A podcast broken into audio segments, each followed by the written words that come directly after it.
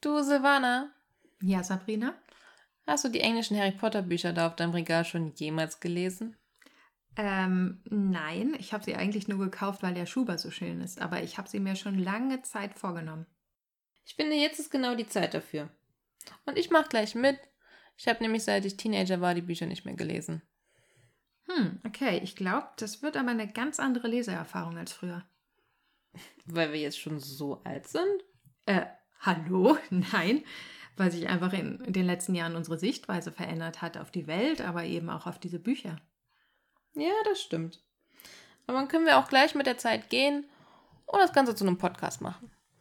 N- Na, wenn du meinst, aber du kümmerst dich um den Schnitt. Ich habe da keine Lust drauf. Ich möchte mitmachen und erzählen. Kein Ding. Das kann ja nicht so schwer sein. Und reden war ja auch schon immer unsere Stärke. Na, wenn es um Harry Potter geht, immer.